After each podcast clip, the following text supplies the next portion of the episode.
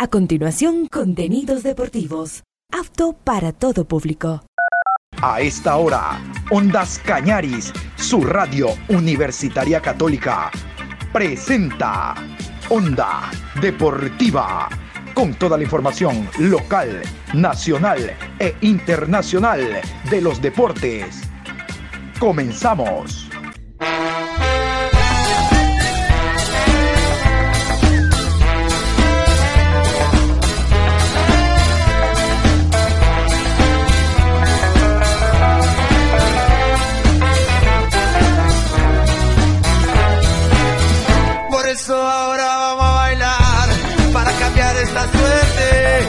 Sabemos gambetear para ausentar la muerte.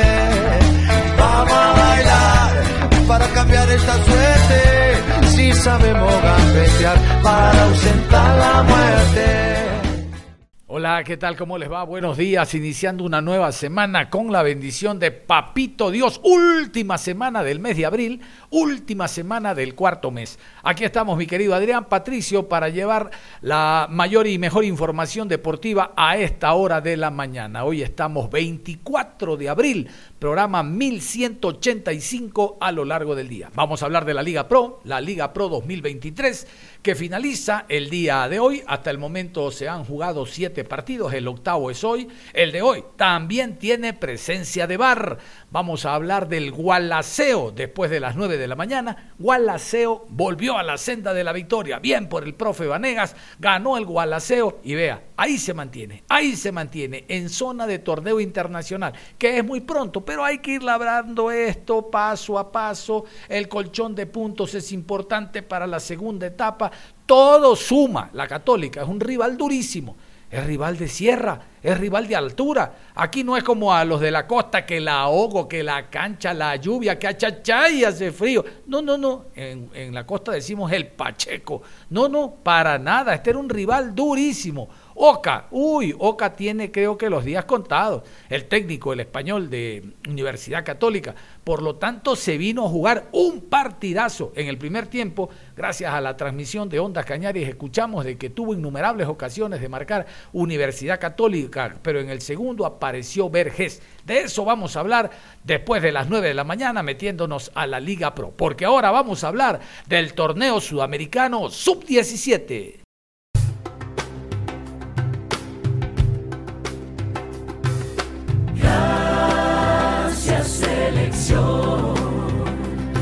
Por haberlo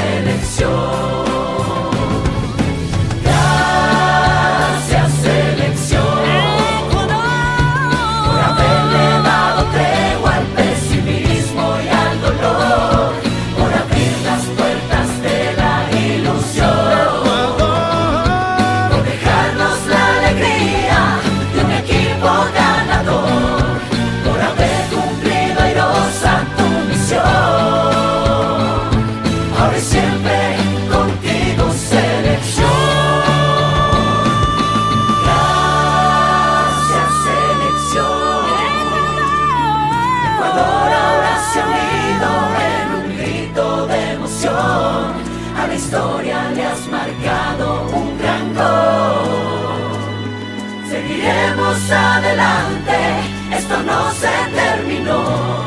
Seguirán días mejores como no.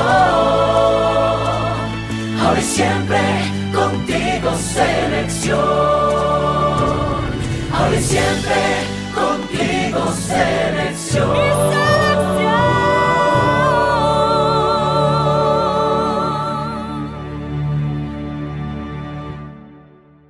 La selección ecuatoriana de fútbol el día de ayer cerró su participación hablando del suramericano sub-17 con empate a uno ante la selección venezolana. Los llaneros se jugaban una final por gusto. Hicieron un gran partido en el Olímpico Atahualpa ante una muy buena presencia de público en ese escenario deportivo.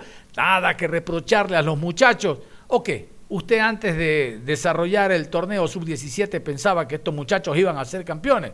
Oiga, yo no pensaba ni clasificar, ni clasificar. Cogimos un técnico allá al apuro, ven acá, un hombre que trabajaba en Independiente del Valle. La base de Independiente y el conocimiento que tiene del fútbol quiteño, porque fueron de Independiente y Liga en su mayoría, han ayudado precisamente a que desde el lunes pasado, hace una semana, con el empate a dos ante Brasil, estemos clasificados al Mundial. Que el día jueves, con la victoria ante la selección argentina, crecieron las posibilidades para alcanzar el título, es verdad, pero que también nos ayudó esa programación de Comebol de jugar con resultado conocido. Pero no, no, no. A los ecuatorianos nos cuesta la presión, el jugar con resultado conocido, de saber que en nuestros pies, en nuestras mentes, en nuestro corazón estaba la posibilidad de alcanzar el título. ¿Cómo?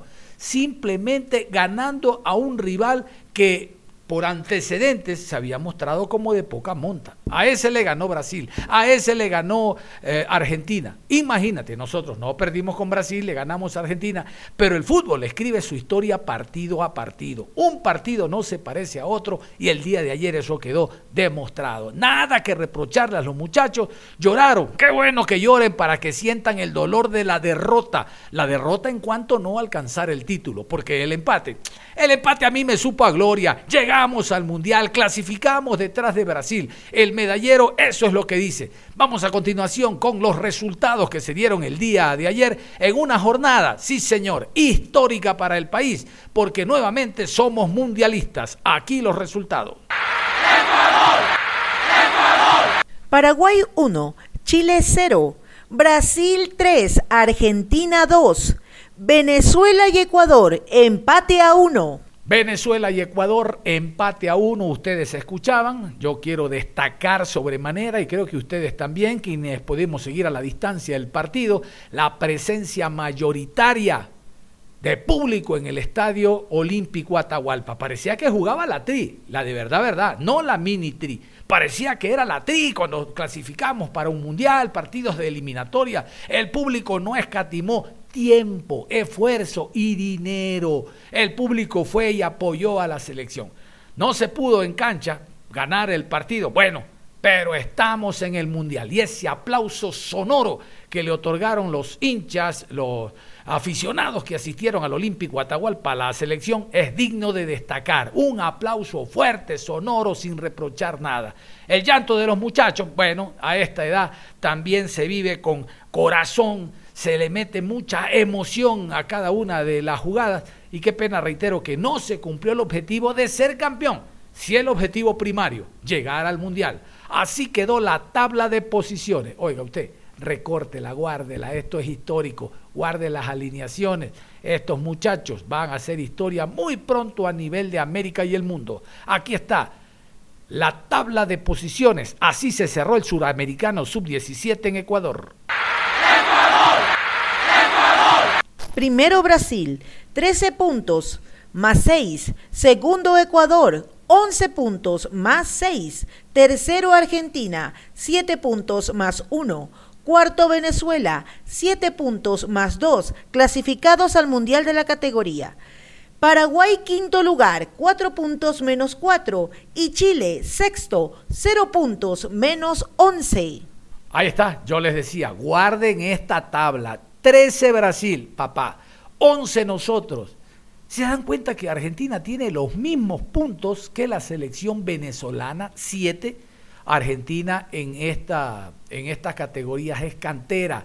Pero desde hace añísimo, pues desde que yo me acuerdo de esta actividad futbolística. Y luego está Paraguay.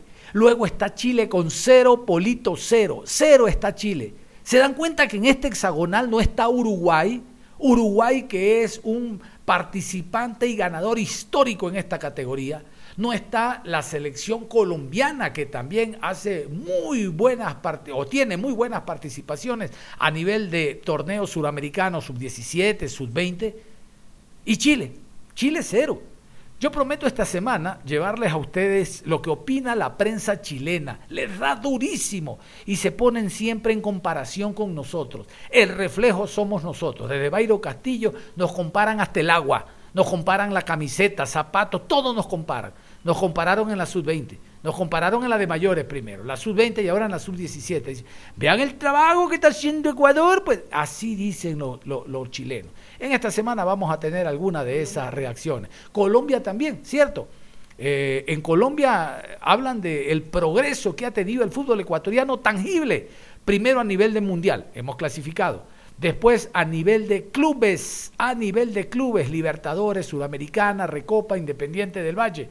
Después a nivel de sub-20 y ahora sub-17 en Colombia hablan, pero no creo que como los chilenos, eh, con, con cierta envidia. No, no, los colombianos destacan, Ecuador ha clasificado y tal. Me dicen por acá la producción que también vamos a tener esta semana opiniones de colegas colombianos en torno a la participación de Ecuador y la de ellos mismos. Vámonos a continuación con este recuento de lo que fue el partido entre Venezuela y Ecuador con empate a uno. Vamos a, continuación a escuchar los detalles más importantes que trae la crónica internacional. La selección ecuatoriana no pudo llevarse el título después de empatar a uno ante Venezuela en el último partido del hexagonal final en el Estadio Olímpico Atahualpa el domingo 23 de abril tan cerca pero tan lejos, una selección tricolor que siempre lo dio todo, que sudó la camiseta y que hizo enorgullecer a la hinchada de Ecuador, se quedó a las puertas de la gloria. El partido se disputó en el estadio Atahualpa con la presencia de 29.457 personas. El comienzo del encuentro fue emotivo, con toda la afición entonando el himno nacional, mientras los fuegos pirotécnicos iluminaban el estadio. La tricolor se enfocó en controlar la pelota desde el primer minuto. Kendry Páez era el líder de la selección y movía el balón de un lado a otro. Por las bandas se destacaban los extremos, Aymar Gobea y Kenny Arroyo, quienes llegaban hasta la línea de fondo para tirar centros. Después de un primer tiempo trabado, Ecuador abrió el marcador en el comienzo de la segunda parte. Arroyo disparó al arco dentro del área y el portero Jorge Sánchez atajó, pero dejó suelto el balón. De pronto apareció Kendry Páez, la gran figura de la tri, el que se lleva los aplausos en todos los partidos para marcar el gol y de desatar la locura en el Atahualpa. Se levantaron todos los hinchas, se abrazaron entre ellos, gritaron sí se puede, hicieron la ola, prendieron sus linternas. Sin embargo, la euforia se detuvo repentinamente cuando el venezolano Junior Colina empató el marcador al minuto 73. El público no dejó de alentar y cantar y la selección buscó el gol hasta el último instante, pero el marcador no cambió ante la desazón de los hinchas. Terminó el partido y los jugadores ecuatorianos se fueron al piso muchos de ellos entre lágrimas. Ellos merecieron más, merecieron llevarse la medalla de oro, y así lo reconocieron los hinchas, que dieron consuelo y aplaudieron a los chicos. Así es, el público, como les decía, aplaudió a los chicos. Los chicos entre lágrimas, sí señor, porque se siente todo lo que metieron en el terreno de juego. Esta selección que fue de menos a más, recuerden la primera fase en Guayaquil, se empató a dos, perdiendo a cero ante la selección brasileña y después la selección fue en un camino ascendente. Se perdió con Uruguay, pero ya clasificados al hexagonal en Quito mostraron de qué estaban hechos. Realmente mucho corazón metieron los chicos y alta dosis de técnica que los llevaron precisamente a empatar a dos con Brasil y a ganarle a la selección argentina. Los argentinos, escuchaban ustedes la semana anterior lo molestos que estaban por el resultado, este partido que perdieron ante Ecuador, incluso hablaban del arbitraje y tal. Ustedes saben de que los del Río de la Plata, los del sur del continente, son re malos perdedores, en su mayoría, no todos, contigo no es. Bueno, vamos a continuación con eh, las alineaciones. Vamos a iniciar con Ecuador, a pesar que por fixture, como Mebol decía, El partido es Venezuela-Ecuador. Nosotros vamos a poner primero lo nuestro. Aquí están los 11 jugadores de la Mini Tri, los dirigidos por Martínez. En el arco, Loor con el 1. Polo con el 4, Ruiz con el número 6, Davis con el 3, Coyaguazo jugó con el número 2, Troya con el número 13, Reyes con el 5, Arroyo con el 7, Gobea con el número 16, Páez con el 10 y Obando con el número 11. Ahí estaba la selección ecuatoriana de fútbol. Vámonos con los llaneros, vámonos con la Vinotinto, Baliño, Baliño y los 11 jugadores venezolanos en el Olímpico Atahualpa. En el arco, Sánchez con el 12, Perdomo con el número 13, Silva con el 3, Hidalgo camiseta número 6, Borgo con el 15, Vegas jugó con el 14, Correa con el número 5, Martínez con el 10, González con el número 22, 20 para Meléndez y Arango con el número 11 muchos apellidos futbolísticos, ¿no? De tradición futbolística ya en Venezuela, ¿no? Y nos vamos con los goleadores del torneo. Estos son los números en cuanto a los romperredes que dejó el suramericano sub-17. Grábenlo, escúchenlo bien, porque estos muchachos a la corta no solo que van a nutrir a sus selecciones, sino a alguno de los clubes que ellos representan. Aquí la tabla de goleadores del suramericano sub-17 que finalizó la noche de ayer. Con cinco goles, Cagua Elías y Ryan de Brasil, Echeverry de Argentina. Con cuatro goles, López de Argentina, Villalba de Paraguay, Bermúdez, Ecuador, Martínez, Venezuela y Roberto de Argentina. Bueno, me hubiera encantado escuchar voces de vestuario, voces de camerino, la rueda de prensa, ahí estuvo el arquero Loor, el técnico Martínez, pero lamentablemente es mm, eh, poco comunicativo el departamento de comunicaciones de la ecuatoriana de fútbol, de la Mini Tri. Realmente que a cuentagotas le dan a usted la información cuando ahora más que nunca, al igual que ocurre con la selección mayor, que la rueda de prensa debe ser abierta para que nosotros, los medios, le demos a conocer a ustedes la opinión del técnico y de los muchachos, resulta de que no, cerrada la llave, simplemente los medios que están en la sala de prensa en Quito tienen acceso cuando la universalidad de la información es otra cosa. Yo creo que le falta cabeza, alguien que tome la iniciativa. Tecnología no, la tecnología la tiene. Uno recurre a medios de colegas que han estado en rueda de prensa y realmente que no se entiende. Parecería ser que no hay, ¿cuánto será? 10 dólares, 12 dólares para un parlante, un micrófono, demasiado eco. No, no se puede retransmitir la rueda de prensa. Esto debe ponerle mucha atención Francisco Ega, salvo que sea decisión del mismo directivo, como creo, creo, aquí no involucro a nadie, como creo eh, el no dar noticias de la selección mayor, detalles de la preparación y demás, porque hay un cierrapuertas para la gran mayoría de medios, salvo los que tienen derechos, que son dos o tres, y el resto búscate como puedas la información. Y eso no es lo adecuado, porque uno trabaja en función y a beneficio de los oyentes. Ustedes y yo queremos escuchar qué dice Martínez, qué dice Lor, qué dice Paez ¿Qué dice Obando? ¿Qué dicen los muchachos de la selección de la tricolor? Pero lamentablemente quedo en deuda. Ojo, no porque sea decisión mía, sino por el cierrapuertas y la falta de tino que tiene el Departamento de Comunicación de la Ecuatoriana de Fútbol. Les cuento una que me enteré. Hay una radio, radio pública, ha transmitido todos los partidos de la selección. En este partido no lo dejaban entrar. En este de ayer domingo no lo dejaba entrar. La jefa del departamento de comunicaciones, una señorita o señora, no sé, de apellido Ojeda, no los dejaba entrar. dice, oye, hemos transmitido todos los partidos sin necesidad que tú me des nada. Y no los dejaban entrar. Pueden creer ustedes.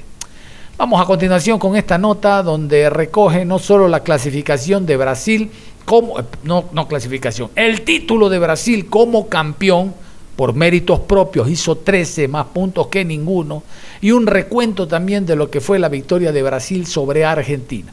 Vamos a escuchar. Brasil. La selección de Brasil se adjudicó por decimotercera vez el campeonato sudamericano sub-17 al ganar a Argentina 3 por 2 y gracias al empate a un gol de Ecuador y Venezuela. La canariña culminó el hexagonal final en primera posición con 13 puntos e irá al próximo Mundial Sub-17 junto a las selecciones de Ecuador, Argentina y Venezuela, que finalizaron en segunda, tercera y cuarta posición respectivamente, mientras que Paraguay y Chile se quedaron fuera de la Copa del Mundo en quinto y sexto lugar. En la quinta y última jornada del hexagonal, el combinado brasileño ganó el pulso a Argentina en un vibrante encuentro de ida y vuelta en el que ambas selecciones jugaron sin tapujos. Argentina entró fría al partido y eso fue aprovechado por Brasil para anotar dos goles antes de la media hora de juego por medio de Riquelme y de Dudú. Poco antes del entretiempo, Argentina recortó diferencias con un tanto de Juan Jiménez y al inicio del segundo tiempo, Claudio Diablito Echeverry logró el empate momentáneo, pues a los pocos minutos Damata hizo de cabeza el tercer tanto para Brasil, que dio los tres puntos a la Canariña y a la postre también el título. La victoria de Brasil obligaba a Ecuador a ganar a Venezuela y para eso se llenó con más de 40 mil espectadores el Estadio Olímpico Atahualpa.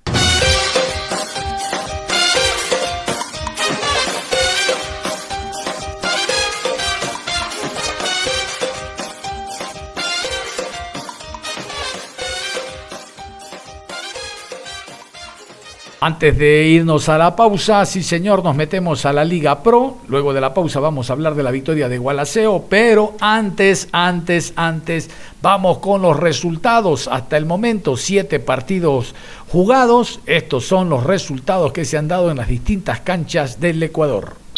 Guayaquil City 2, Delfín 1, Gualaceo 1, Universidad Católica 0, Independiente del Valle 1, Técnico Universitario 0, Orense 2, Liga de Quito 1, El Nacional 4, Libertad 2, Barcelona 2, Deportivo Cuenca 1.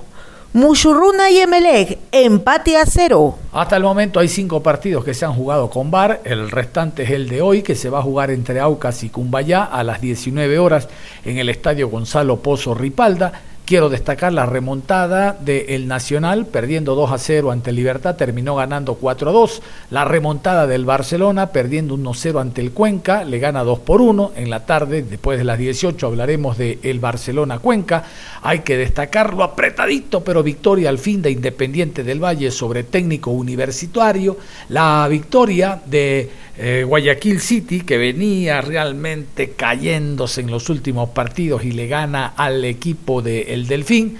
Hay que destacar también la victoria del Orense sobre Liga Deportiva Universitaria de Quito 2 por 1 y lo mantiene en la tercera posición de la tabla con grandes opciones de tener un buen colchón de puntos y ante cualquier resbalón meterse en un torneo internacional. Estadística nada más. Antes del partido de hoy se han jugado 55 partidos en la Liga Pro 2023. Dos partidos con empate a cero. El Libertad ante Independiente hace un viernes o dos viernes, ¿recuerdan? Y el de anoche entre Mushurruna y MLE. Empate a cero que no sabe a nada y que hace insostenible la presencia de Rondelli en el Emelec. Cero, Polito, cero. Al Mushurruna no le puedes ganar le vas a ganar al Guaraní en Paraguay, en Copa Suramericana. Espérate, después te cuento. O esta semana que tenga que jugar sin público el Emelec en el Capol ante Independiente del Valle que viene ganando todo y quebrando todo lo que está por delante. Luego me van a contar. Mejor vámonos a la pausa. Ya viene el partido Gualaceo Universidad Católica y los detalles de ese encuentro con transmisión de Ondas Cañaris. Recuerden ustedes. La pausa y regresamos.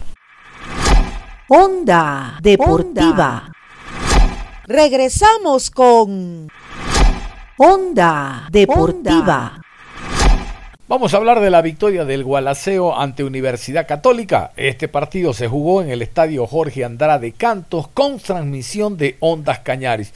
Lamentablemente, promediando el segundo tiempo, una fuerte lluvia cayó sobre Azogues y particularmente sobre el lugar donde está asentado el escenario deportivo, fuertes tormentas eléctricas, incluso el apagón de luz que mermó la posibilidad de algunas emisoras, incluido la nuestra, de terminar de buena manera con la transmisión. Lo cierto es que Gualaceo ganó después de dos resultados no tan buenos y mantiene o se mantiene en una posición expectante. Lo de la católica habrá que replantearse, sobre todo porque el español Oca todavía no le encuentra la vuelta al equipo. Vamos con la nota, la crónica de este partido, Gualaceo 1, Universidad Católica 0. Gualaceo le gana Católica y se acomoda en la mitad de la tabla. El equipo del Austro aprovechó un error del trencito azul en el estadio Jorge Andrade Cantos y se llevó una importante victoria que le permite subir en la tabla de posiciones de la Liga Pro. Universidad Católica sigue manteniendo problemas en defensa. En esta ocasión, un error de Anderson Ordóñez le costó la derrota al equipo que dirige el español Igor Oca ante un Gualaceo que aprovechó la oportunidad para sumar tres puntos importantes. Ordóñez no pudo despejar una pelota que parecía fácil y permitió que Joaquín Vergés convierta de primera ante la mala salida del arquero Rafael Romo. Vergés tuvo la agilidad de definir sobre la marcha para sorprender a Romo, que no alcanzó a salvar su portería. Universidad Católica había hecho un buen primer tiempo, pero no pudo convertir en el arco de Walter Inostroza, que fue una de las figuras del partido. Para la segunda etapa, Gualaceo mejoró y se fue a buscar el gol en su estadio. El equipo de Leonardo Vanegas aprovechó los problemas defensivos del cuadro camarata y consiguió su tercera victoria de la temporada. El trencito azul ha tenido problemas defensivos desde el inicio. Oca ya ha probado algunas variantes, pero continúa sin consolidar la parte de atrás de su equipo. Católica es el tercer equipo que más goles ha recibido, 14 en lo que va de la Liga Pro, por detrás de Delfín y Guayaquil City, que han recibido 15. En la próxima fecha, Liga Pro, Gualaceo visitará a Deportivo Cuenca, mientras que Universidad Católica recibirá a Liga Deportiva Universitaria. Ahí estaba entonces la nota, destacar que el jugador eh, goleador del equipo del Gualaceo, Joaquín Vergés, volvió a anotar después de haber hecho un año anterior o por lo menos un primer semestre bastante favorable. A propósito de Católica y de Igor Oca, vamos con la alineación del conjunto visitante en el estadio Jorge Andrade Cantos el trencito azul y los 11 jugadores en el terreno de juego.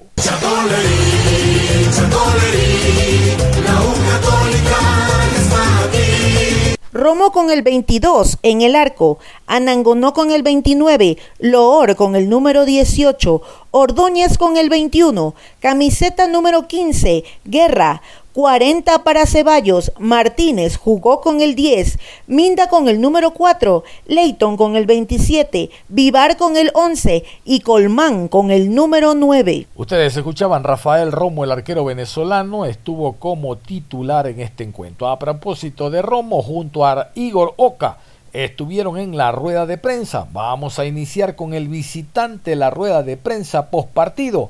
Gualaceo 1, Católica 0.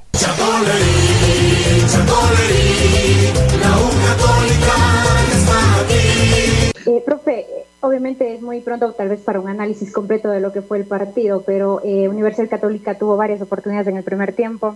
Eh, por ahí no las pudo definir, precisamente por dónde está pasando, cómo ha analizado ese aspecto, eh, donde le cuesta a Universidad Católica y obviamente le cuesta el partido. Buenas tardes. Sí, esa es la evidencia, ¿no? Obviamente está a los ojos de todo el mundo, ¿no? Hemos conseguido, quitando los cinco primeros minutos de la primera parte, hemos conseguido generar un buen juego, 40 minutos buenos, con ocasiones de peligro que no hemos conseguido concretar. En la segunda parte hemos tenido, pues bueno, ese desacierto, ha convertido Gualaceo y a partir de ahí ha cambiado, ha cambiado el partido con pérdidas de tiempo y todo esto, cosas normales en esta situación, pero bueno, si nosotros hubiéramos hecho efectivas esas ocasiones, eh, por la cosa hubiera cambiado, ¿no? Igor, un partido que parecía que en el primer tiempo podía decantarse para Católica, sin embargo termina cambiando eh, completamente en los segundos 45 minutos. ¿Qué cree que le faltó al equipo para sostener ese buen rendimiento que había tenido en el primer tiempo? Y aprovecho para, para preguntarle a Rafael también, Rafael, esa disputa por el arco eh, con Darwin, ¿cómo le está viviendo? Si está encontrando eh, ese nivel que, usted desea y cree que es el óptimo para usted. Buenas tardes, sí, se trata de, de acertar en las áreas, ¿no? Eh, hemos generado y teníamos que haberlo hecho efectivo, ¿no? Ahí te cambia, ¿no? Eh, como ha pasado la segunda parte. Eh, hemos generado muy poco, hemos estado bien a nivel defensivo y en ese error pues ha cambiado el partido, ¿no? Y se trata de eso, eh, de perseguir ese trabajo que estamos haciendo, pues ese partido en el que consigamos ser efectivos y, y defensivamente pues no concedamos, ¿no? Bueno, en, con Darwin tenemos una, una gran competencia. Es un gran portero que lo ha hecho bien por, por algunas temporadas aquí en la Universidad Católica. Yo vengo, por mi parte, a tratar de contribuir en ese departamento, a dar lo mejor de mí. No es fácil cuando eh, pasar tiempo sin jugar, poder estar, digamos, de la mejor manera, pero hoy intenté dar lo mejor, encontrarme lo mejor posible. Vengo trabajando bien para, para poder estar. Lamentablemente eh, el resultado de hoy no, no es el mejor pa, para el equipo. Intenté dar mi aporte para que, para que fuera diferente, pero bueno, nos vamos con una sensación amarga porque creo que durante muchas facetas del partido lo hicimos bien y no terminamos llevándonos lo que, lo que vinimos a buscar. Profesor, consultarle, este partido tiene que ser una página ya, libro, rápida, porque luego les toca un enfrentamiento contra Universidad Católica, cómo asimilarlo y cómo analizarlo también al próximo partido. Y para Rafael, anímicamente, conversarlo en el grupo y luego pasar una derrota de Gualaceo para ver ya el enfrentamiento contra Liga de Quito. Gracias. Bueno, eh, tenemos que ser profesionales, ¿no? Y nos está tocando vivir este tipo de situaciones. No es la primera vez que, que nos sucede y tenemos que seguir ajustando. Cada día para nosotros es importante de entrenamiento y obviamente habrá eh, que cambiar cosas de cara, de cara a liga porque bueno, las demandas eh, son diferentes. ¿no? Entonces, bueno, se trata de eso, eh, de tener la cabeza arriba, de, de vencer esta adversidad porque estamos en una situación en la que no queremos, obviamente, a nivel de puntuación y, bueno, reforzar en, lo que comentaba eh, Rafa, lo que comentaba yo en anteriores preguntas, eh, pues esas cosas buenas que, venimos haciendo pero que nos están concretando.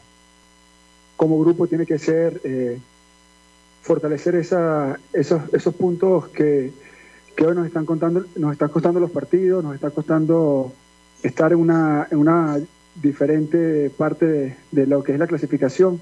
Creo que tenemos un gran grupo que, que se entrena bien, que juega bien y que pero que tiene que, que sí ajustar esos detalles porque, porque nos están costando, cuando los campeonatos se juegan de la manera que se juega el torneo en Ecuador, que son campeonatos cortos, digamos que no puedes darte el lujo de, de, de, pasar muchos partidos sin puntuar. Así que nosotros en la semana vamos a dar lo mejor, sabemos que vamos a enfrentar a un gran rival como Liga, pero también creo en las cualidades que tiene el, el equipo y que podemos sacar esto adelante.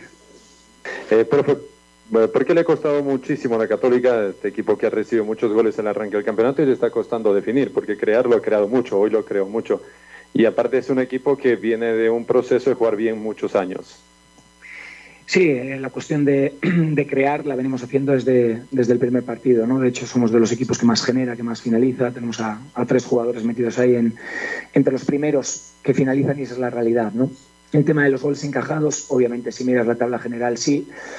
En los últimos tres partidos llevamos uno eh, en, cada, en cada partido y que se está haciendo el que está siendo pues el que nos, nos quita puntos, ¿no? No el día de Nacional, dos el día de Orense y tres, y tres hoy, ¿no? Se trata de lo que he dicho antes, ¿no? Eh, identificar bien pues, los pequeños detalles, porque son pequeños detalles eh, los que nos están alejando de los puntos. Y bueno, y para eso estamos, ¿no? Para, para hacerlo, para llevarlo a cabo desde mañana en el entrenamiento de domingo y, y prepararlo de la mejor manera para que esto desaparezca el, el próximo día contra Liga. Vamos a hablar del Gualaceo que después de anotar Joaquín Vergés supo mantener el esquema, la idea, y ante una católica que había reaccionado, está por demás, no está por demás indicar que en el primer tiempo tuvo algunas opciones de gol de anotar el cuadro visitante, pero la malogró. Y el fútbol es así, anotó Gualaceo, mantuvo la diferencia y se llevó los tres puntos. Vamos con la alineación de Gualaceo. Leonardo Vanegas, el técnico cuencano, técnico ecuatoriano y los 11 en el Jorge Andrade. Y Nostroza con el 27 en el arco. Torres con el 62. Hernández con el número 15, Campas, camiseta 29, Ontaneda con el 3, Flores con el número 8, 21 jugó Morocho, Angulo con el 13, Preciado con el 10, Vergés con el número 5 y Angulo con el 99. No lo escuchamos como titular, ingresó a la variante eh, Osman Endón y fue una figura importante en la idea de mantener la diferencia en el marcador como en efecto ocurrió. Vamos a la rueda de prensa. Leonardo Vanegas, el director técnico del Gualaceo, y Osman Endón, defensa del cuadro del Jardín Azuayo. Vamos a la rueda de prensa de este partido. Gualaceo 1, Universidad Católica 0. Muy buenas tardes, profe. También el saludo para Osman y para todos los presentes. Eh, mi interrogante tiene que ver con lo cambiante que, que fue Gualaceo en el primer tiempo y en el segundo. Creo que en el segundo tuvo una actitud mucho más propositiva, que los laterales empezaron a proyectarse mucho más y quiero saber qué fue eh, las indicaciones que usted le dio en el entretiempo a los jugadores como para que haya habido un mejor segundo tiempo de Gualaceo y hayan eh, terminado consiguiendo la victoria. Y para Usman, eh, digo, entiendo que Universidad Católica empezó a tirar muchísimos centros ya en la última parte del, del partido y quisiera saber cómo, cómo se fue sintiendo porque usted también ha tenido eh, rotaciones en algunas posiciones del campo de juego. A veces le ha tocado ser defensor central, a veces le ha tocado eh, ponerse el overall y hacer de, volante de corte. Quisiera saber cómo se siente y cómo pudo apreciar esa última parte del partido. Eh, bueno, primero, buenas tardes. Bueno, pienso que primero nosotros sabíamos que, que iba a ser complicado el partido, pero nosotros no salimos a defender el primer tiempo. Quizás equivocamos los caminos y por ahí empezamos bien porque tuvimos creo que al arranque los seis, en los primeros seis minutos dos opciones claras de gol después fuimos retrocediendo líneas que no la entendía ni yo y bueno después en el segundo tiempo no les voy a decir la, lo que dije primero porque bueno Osman eh, pienso que, que, fue más que nada primero corregir el tema de que no podíamos eh, regalarles tiempo y pelota a ellos el tema de que si, si ellos adelantaban mucho las líneas nos, nos complicaban porque tienen gente que filtra mucho, muy buenos pases y también tiene buena media distancia. Pero tratamos de corregir eso, pero hicimos algunas modificaciones en el segundo tiempo. Creo que, que se, se, entendió por los jugadores y, más que nada fue la actitud. Yo pienso que, que como les dije en el entretiempo, acá nadie viene a caminar, nadie viene desganado. Si, si no se puede ganar jugando bien, esto se tiene que ganar a punta de factor H, ¿no? Bueno, buenas tardes. Y bueno, nada, yo la verdad que estuvo, estuvo bastante difícil el partido, se te veía afuera, desde, el banco te veía, y, sabíamos que esto es lo que va a pasar, porque ellos van a venir, no van a querer apretar, no van a querer jugar, pero nosotros, por más que se vea que hubo un momento que ellos nos, superaban bastante, pero yo de, de, mi punto de vista, porque ellos hacen lo mismo de todos los partidos, entonces... Y para mí estaba bien planteado el partido, porque nosotros sabíamos que esto iba a pasar, y teníamos cómo planificarlo. Entonces yo estoy seguro que lo que pasó el segundo tiempo ellos no lo esperaban y teníamos que entrar con otra cara porque esto, esto, este triunfo lo necesitábamos, lo necesitábamos como sea, o lo necesitábamos y sabíamos que es difícil pero no era imposible. Así que yo traté de, de, entrar, de, de, meterme como sea en, en, el partido sin margen de error porque era un triunfo que la verdad que se necesitaba hoy. Buenas tardes eh, para el profesor Leonardo Vanegas, de igual forma para Osman. Eh, profe, eh, con respecto a las variantes, eh, primero, ¿cómo se encuentra Andrés Campas? Porque salía obviamente con algo tocado y obviamente la variante con, con Osman. Y luego, tal vez dentro de, la, de lo que pensó ya para el segundo tiempo, lo de Federico Flores, por ahí, si nos puede explicar, por favor. Bueno, el tema de las variantes no fue solo Federico, también fue Jesús Preciado. Eh, pienso que por ese sector eh, nos está haciendo daño. Estábamos eh, regalando mucho espacio ahí el sector derecho. por ahí Fede no estaba en su día. quizás por ahí se puso un, incluso un poquito cabezón. Entonces nosotros estamos claros acá y conversamos con los chicos acá. En estos partidos y con estos rivales uno no puede perder la concentración, uno no puede, no puede errar tanto. Eh, porque ya en el primer tiempo tuvimos fortuna, pero, el fútbol no, no entiende, después te, te cogen, sigues eh, errando, sigues eh, sin corregir el sector por donde nos están ingresando y bueno, eh, hace un tiempo eh, decidimos entrar con Cristian, que es un jugador que, que, por ahí tiene buena, buenos cambios de frente, un jugador que tiene una buena lectura de juego. Eh, el tema de Thompson, que comenzó a preocuparles mucho por ese lado, ya, no pasó, ya no pasaron mucho por allá, sino comenzaron a preocuparse.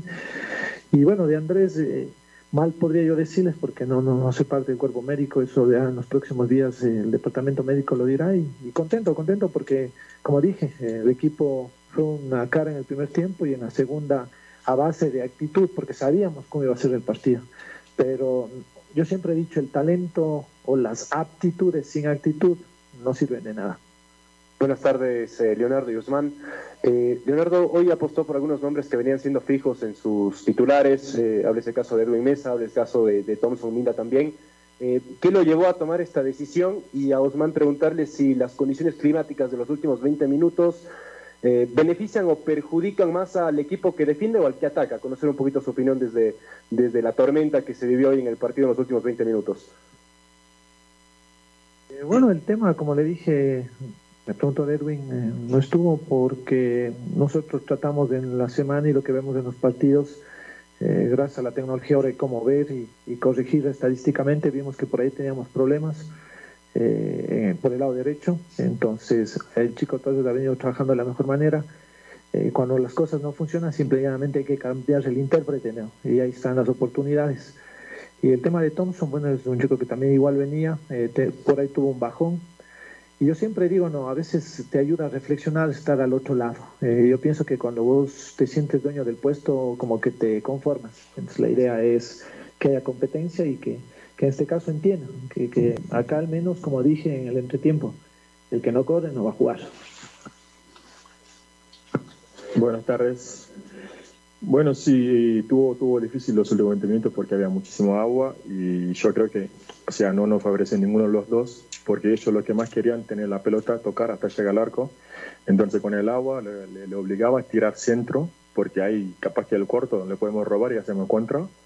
Empezaron a tirar y tampoco nosotros nos convenía porque una vez que te pica el área te puede pegar la mano, puede pasar cualquier cosa es un riesgo, pero bueno, era un momento difícil para los dos, pero creo que más para nosotros porque nos van atacando, nos van atacando y con mucho más gente. Así que así se vive bastante difícil, pero bueno, lo, lo, bueno es que se ganó y ahora se puede disfrutar.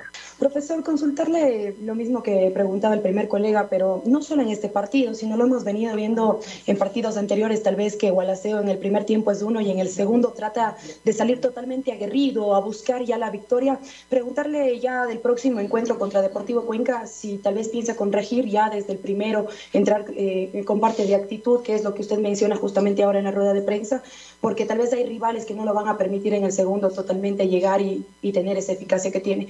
Y para Usman, ¿cómo lo toma? Es un duelo de conjuntos de Azuayos lo que se viene la próxima semana. Se va a vivir una fiesta, desde ya le anticipo, entre el conjunto de Gualaceo y Deportivo Cuenca. Gracias. Eh, bueno, nosotros siempre planificamos salir desde el arranque, desde el primer tiempo, a, ser agresivos, ¿no? Eh, yo digo, eh, si, por ahí anotamos el gol que, que erramos del tiro de esquina, creo hay dos remates y hacemos el gol, quizás se cambia todo el, panorama, pero como le dije, eh, con, con pasó algo eh, así, lo que quizás el mensaje que estamos queriendo transmitir, porque hemos tenido también por el tema de lesiones, por el tema de muchas cosas más, de algunos cambios, el equipo se ha modificado en algunas, en algunas estructuras, entonces eh, yo pienso que con lo que pasó hoy eh, vamos a tener una actitud diferente con el Cuenca, aparte como usted lo dijo, no es un, clásico prácticamente, eh, yo al menos también lo voy a vivir así, entonces bueno, aquí está Osman y me va a permitir, bueno, de hacer la, la fórmula para que se active desde el inicio. Bueno, buenas tardes.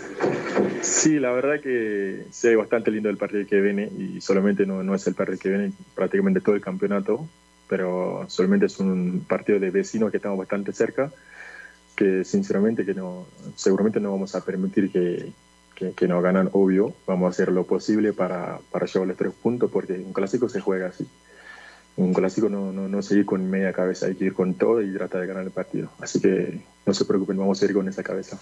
Ahí estaban todos los detalles de lo que fue este partido entre Gualaceo 1 y Universidad Católica 0. Sabemos que después del compromiso ha recibido un llamado de atención Igor Oca. Ojo, no digo que haya ultimátum, pero sí que el equipo mejore porque en base a la inversión, él tenía conocimiento del fútbol ecuatoriano, habiendo trabajado en Independiente y en el MLE, claro que en divisiones menores, pero la realidad del fútbol ecuatoriano se la conoce observando día a día cada una de las fechas. Por lo tanto, se apostó a Igor Oca con este plantel a, esta instancia, séptima fecha, estar en una posición mucho más expectante que la de ahora y no en posiciones bajas.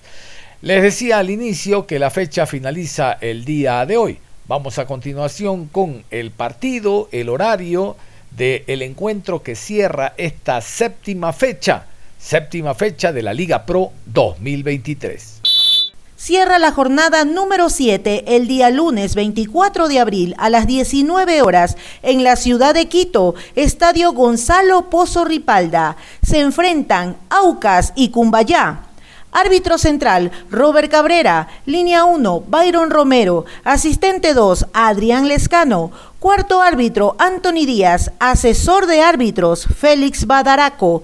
En el bar, Carlos Orbe. Abar, Susana Corella. Encargado de la calidad, José Lara. Escuchaban entonces el papá Aucas en el Gonzalo Pozo Ripalda recibe al equipo de El Cumbayá. El papá, recuerden, a mitad de semana tuvo que jugar partido por Copa Libertadores de América ante Racing allá en Avellaneda, Buenos Aires. Lamentablemente ese gol en contra de Wilker Ángel eh, tiró por el piso toda la idea que se tenía de traer un punto y cómo se había trabajado a lo largo de la semana. Una lástima, se espera que el día de hoy el equipo levante con una victoria, se mantenga en la parte alta de la tabla de posiciones. Hay que destacar que Cumbayá, siendo otro equipo de la provincia de Pichincha, también se marca como un rival duro, fuerte, difícil, sobre todo por el antecedente aquel de un lunes hace tres semanas, cuando el Cumbayá derrotó a Independiente del Valle por 1 a 0 contra todo pronóstico. Cabe recordar, como escuchaban ustedes, el partido de hoy tiene presencia de VAR. El VAR se hace presente en la Liga Pro 2023. De hecho, esta fecha, como ninguna, marca una mmm, presencia de VAR de seis en, eh, encuentros, de ocho, seis tuvieron presencia de VAR realmente de que el VAR en alguna medida mm, ayuda a que los directivos tengan algo de confianza en cuanto al trámite del partido y por ende el resultado. La presencia de VAR es fácil colegir de que los clubes no creen en los árbitros, no dan ningún tipo de garantía. Claro, sabemos que hay clubes como el Emelec, Muchurruna, el Nacional, que estos porque tienen un picaporte en el codo no contratan bar, ¿no verdad? ¿Sí o no? Porque lo lógico, lo normal es que los equipos ante lo malo, la mala actuación que tienen los árbitros, contraten el bar, llamen el bar para garantizar el espectáculo. Pero el Emelec, por ejemplo, y le, hago, y le hablo con conocimiento, ni de chiste, yo gastar 14 mil dólares, no, no, no es gasto, es inversión Miren el Cuenca, en ruedas de prensa nos dicen los jugadores y directivos, no tenemos para gastar. Bueno, el Cuenca maneja otra economía, pero el Emelec, garantizar el espectáculo con bar, se hace necesario. Bueno, allá entre flacos que yo soy gordo. Nos vamos, es todo, un abrazo. Los invito a las 18 horas para continuar nosotros revisando el mundo del deporte a través de Onda Deportiva, porque ya está listo Juan Pablo Moreno Zambrano, como siempre con aptitud positiva. Nos reencontramos en la tarde. Si sabemos gambetear para la muerte.